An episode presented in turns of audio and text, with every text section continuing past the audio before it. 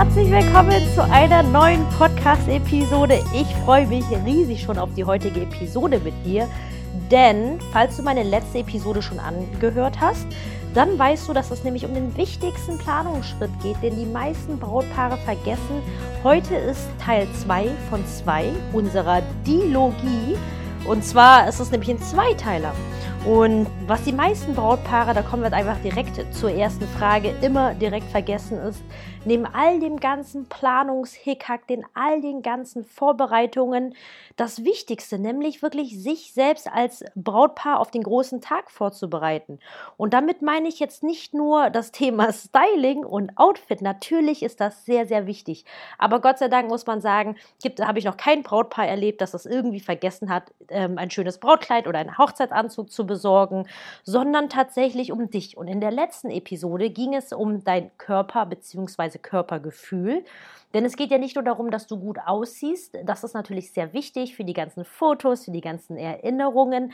Aber ich finde es so wichtig, dass du dich richtig gut fühlst, denn das wirst du tatsächlich auch ausstrahlen.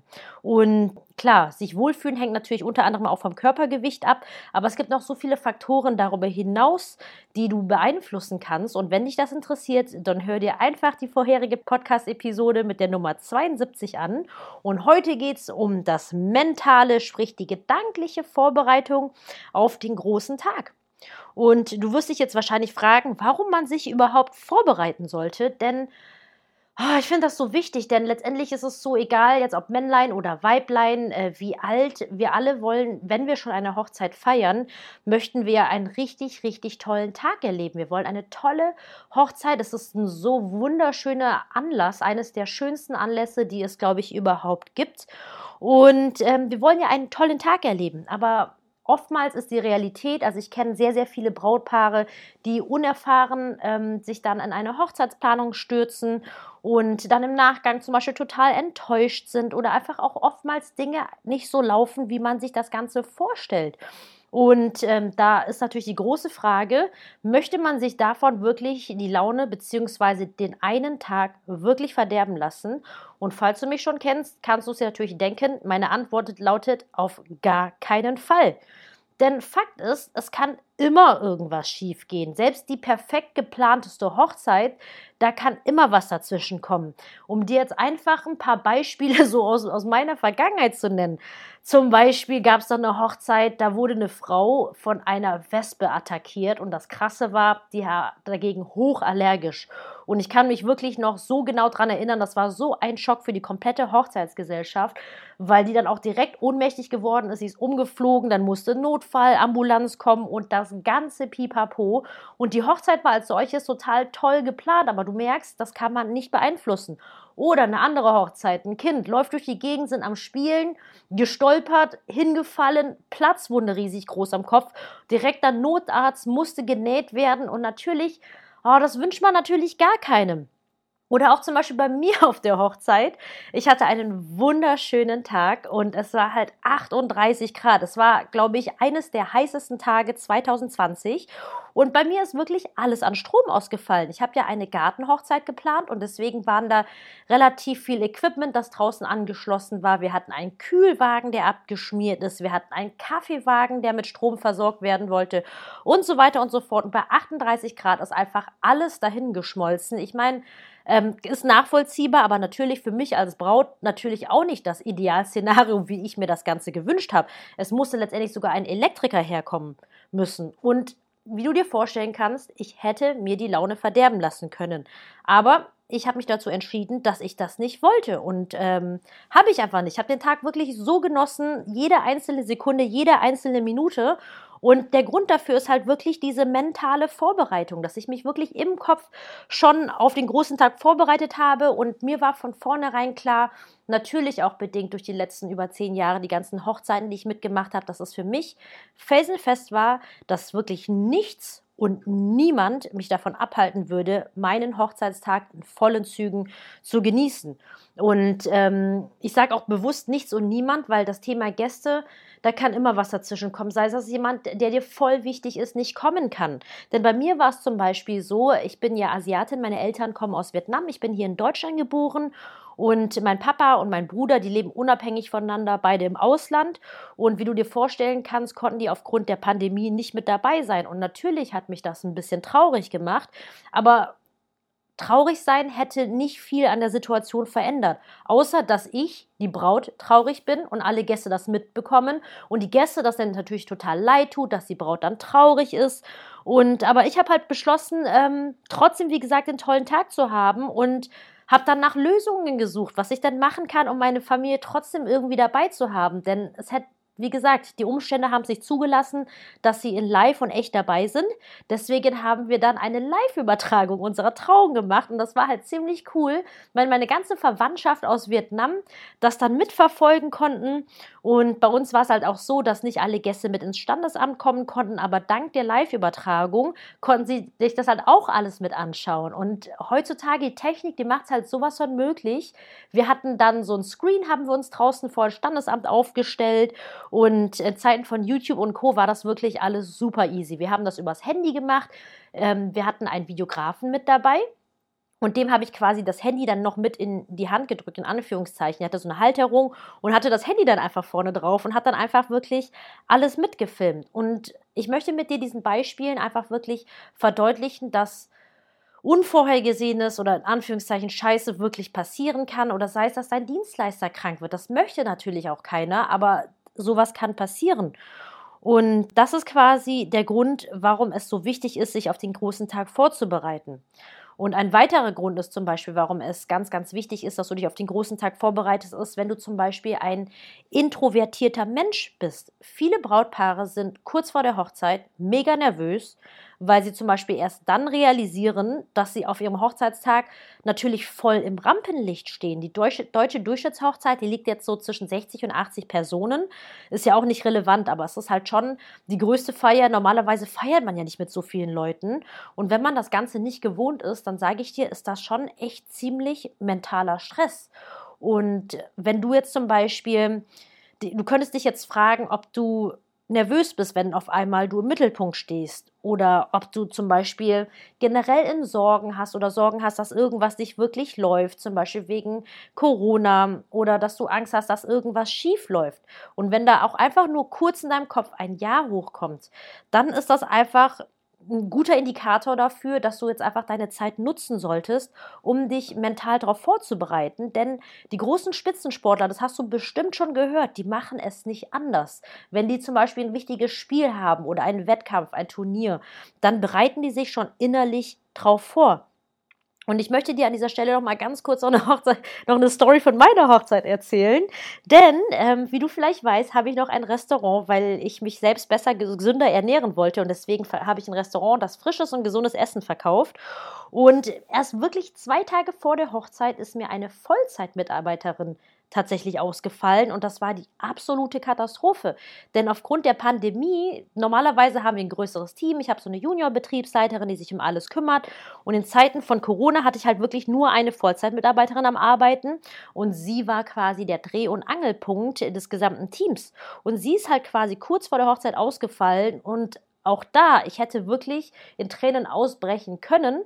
Und es war auch wirklich, muss man sagen, rückblickend diese letzten Tage kurz vor der Hochzeit auch nicht schön. Es war sehr, sehr stressig, weil ich dann zum Beispiel an dem Tag vor meiner Hochzeit wirklich noch bis um halb drei da saß, um ganz dezidierte, genaue Pläne für meine ganzen Aushilfen zu schreiben. Die sind ja gar nicht so eingearbeitet.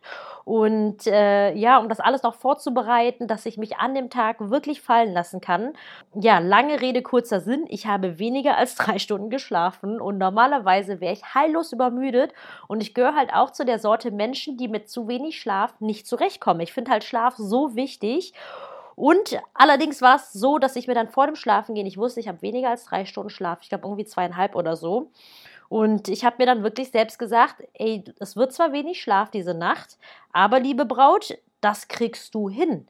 Denn, ähm, wie ich schon gesagt hatte, Schlaf finde ich sehr, sehr wichtig. Aber wenn man im Allgemeinen natürlich dafür sorgt, dass man genug Schlaf bekommt oder auch wenn man sich im Allgemeinen gesund ernährt, viel bewegt, dann macht, so weißt du, so ein einer Tag, wo man sich dann Junkfood, Pizza, Burger und Co. oder was auch immer dann reinschaufelt, dann den Kohl nicht fett. Und so war es bei mir dann tatsächlich auch. Und wie du dir vorstellen kannst, ging es mir am nächsten Tag tatsächlich blendend, weil ich so davon überzeugt war, dass ich mit einer genialen Laune schon aufstehen will und wirklich jede Minute vom Styling, dass mich jemand fertig macht, dass alle kommen und hübsch aussehen und sich natürlich für und mit uns freuen. Und das war mir so, so wichtig. Und das wünsche ich mir tatsächlich auch für dich. Ich wünsche mir für dich, dass du dir wirklich diesen felsenfesten Entschluss fasst, dass wirklich nichts und niemand dir die Laune verderben wird. Weil schließlich seid ihr diejenigen, die diese ganze Feier ins Leben gerufen habt. Ihr habt eingeladen, ihr habt das ganze Geld dafür ausgegeben und es ist auch eigentlich egal, wie groß oder klein eure Hochzeit ist. So oder so ist einfach eine Hochzeit wirklich verdammt viel Geld. Gerade wenn man überlegt, was man sonst so alternativ an Partys schmeißen könnte. Zum Beispiel Geburtstagspartys. Und das ist wirklich abstrus viel Geld. Und deswegen ist da wirklich ganz klar meine Meinung, dass es das Mindestmaß ist, dass ihr als Brautpaar einfach danach mit euren Freunden, Familie, auf Social Net Media einfach dann wirklich teilen könnt, wie geil euer Tag war wenn ihr das natürlich möchtet. Ich sage nicht, dass ihr das jetzt tun solltet. Und jetzt ist natürlich die große Frage, ich hoffe, du hast jetzt einfach verstanden, dass, wie wichtig das Ganze wirklich ist und dass du wirklich deine Zeit dafür nutzen solltest. Und jetzt ist natürlich die nächste Frage, wie kann man sich denn vorbereiten? Und es gibt halt sehr viele verschiedene Arten und Weisen. Ich habe dir jetzt zum Beispiel einfach ein Beispiel genannt. Ich sage ganz häufig zum Beispiel. ich habe dir ja das Beispiel genannt, wie ich mir vor dem Schlafengehen noch wirklich das in Anführungszeichen so eingeredet habe. Natürlich kann man sagen, das ist Selbstbetrug. Aber ganz ehrlich, wenn es funktioniert, wen juckt es? Denn ich hatte den geilsten Tag überhaupt und ich freue mich sehr, sehr, sehr an dieser Stelle endlich. Ich bin schon danach gefragt worden, aber mir war es wichtig tatsächlich, dass all unsere Freunde und Familie das Video zuerst gesehen haben und dass ich jetzt endlich unser Hochzeitsvideo mit dir teilen kann. Und wenn du es dir anschauen möchtest, ich habe dir den Link dazu äh, in die Shownotes reingepackt und es war eine, ich sage jetzt mal, sehr unkonventionelle Hochzeit. Wir hatten ja eigentlich auch noch eine freie Trauung geplant. Es ist dann letztendlich nur auf die standesamtliche hinausgelaufen. Aber dann haben wir uns natürlich gedacht, okay, wenn wir dieses Jahr nur standesamtlich heiraten, wollen wir es ein bisschen netter machen. Und deswegen habe ich dann so relativ kurz vor der Hochzeit ähm, noch einiges geplant gehabt und ja, bin schon sehr gespannt, wie du es findest und würde mich dahingehend natürlich auch über dein Feedback freuen und für uns war es halt einfach, also für uns persönlich halt einfach ein schöner Tag und das ist ja das, worauf es ankommt und das wünsche ich dir halt einfach, dass du wirklich deinen perfekten Tag erlebst. Und zurück dazu, wie du dich vorbereiten kannst. Ist zum Beispiel, du könntest dir jetzt wirklich mal aufschreiben und dir die Zeit dafür nehmen, einfach mal wirklich aufzulisten, was dir denn alles Sorge bereitet. Was könnte aus deiner Sicht wirklich alles schiefgehen? Und ich finde es halt gut, sich wirklich mit dem Worst Case zu konfrontieren und sich dann wirklich die Zeit zu nehmen, durch jeden einzelnen Punkt durchzugehen und dich zu fragen, was ist der Worst Case? Ist das wirklich so schlimm? Ich meine, natürlich ist das nicht cool, wenn, ich sage jetzt mal, bei der Deko was vertauscht wird oder es gibt, ich meine, ich könnte jetzt 100 Beispiele nennen. Es gibt einfach so viele Dinge, die schieflaufen können. Aber ähm, die Frage ist, ist das wirklich so schlimm? Weil ich denke mir jetzt auch aktuell, wir können alle so froh sein, dass wir zumindest gesund sind oder dass wir überhaupt feiern dürfen. Und äh, vielleicht kennst du das, wenn man sich fragt, ey, wie soll ich jetzt meine Sorgen beiseite schaffen? Denn die Gedanken sind ja letztendlich da. Und ich verstehe das sehr gut, weil ich vom Typ her auch ein Mensch bin, der sich ganz, ganz viele Sorgen machen kann.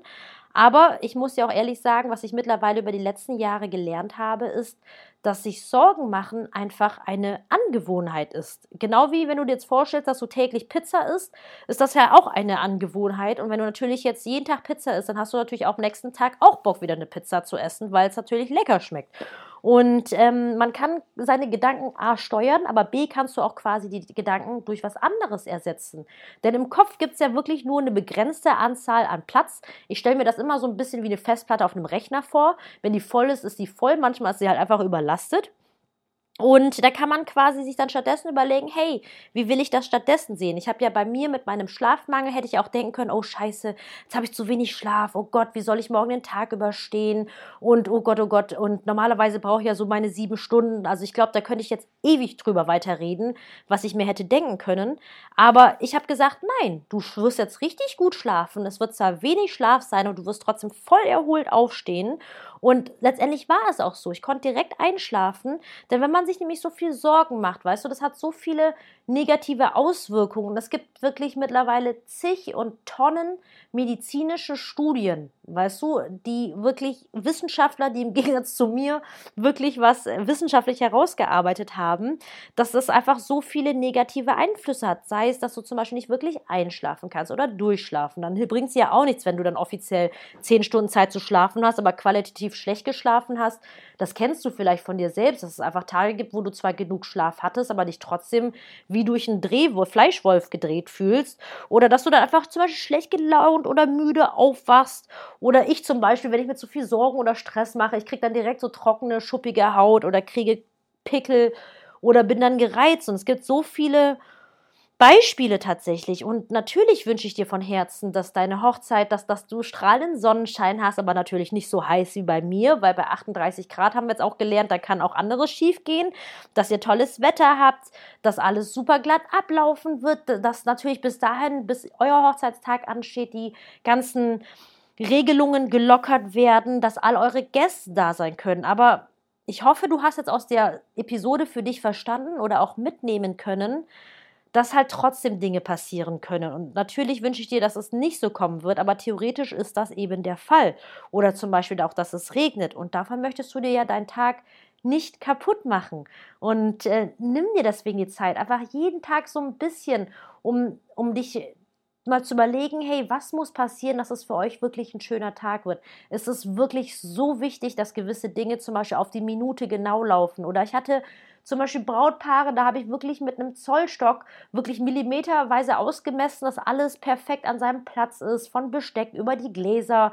Und natürlich sieht das super schön aus auf Fotos, wenn das alles so perfekt angeordnet ist. Aber ganz im Ernst, für euch als Brautpaar ist das im Nachgang sowas von irrelevant. Glaub mir. Und glaub nicht nur mir als Person, die geheiratet hat oder auch als Hochzeitsplanerin, die das jetzt lange genug macht, sondern auch von so vielen anderen Brautpaaren. Es kommt wirklich darauf an, dass das die Stimmung gut ist. Und eigentlich weiß das jeder, aber ich finde, so viele Brautpaare, die wissen das zwar, aber trotzdem kommen sie kurz vor der Hochzeit immer in mega Stress und fangen dann an, quasi inner, innerlich Panik zu schieben. Und glaubt mir, das ist nicht gut für euch. Das ist gar nicht gut für euch. Und ja, damit bin ich jetzt auch schon am Ende dieser Episode angelangt und ich hoffe, ich konnte dir meinen Punkt ein bisschen verdeutlichen und dass du auch was für dich mitnehmen konntest. Und ich würde mich sehr, sehr freuen, wenn du mich entweder auf Instagram oder in unserer Facebook-Gruppe Heiraten leicht gemacht, wenn du mir einfach deine Gedanken zu dieser Folge dalassen würdest. Und ich danke dir wie immer vielmals fürs Zuhören und ich sage bis dahin, deine Kim.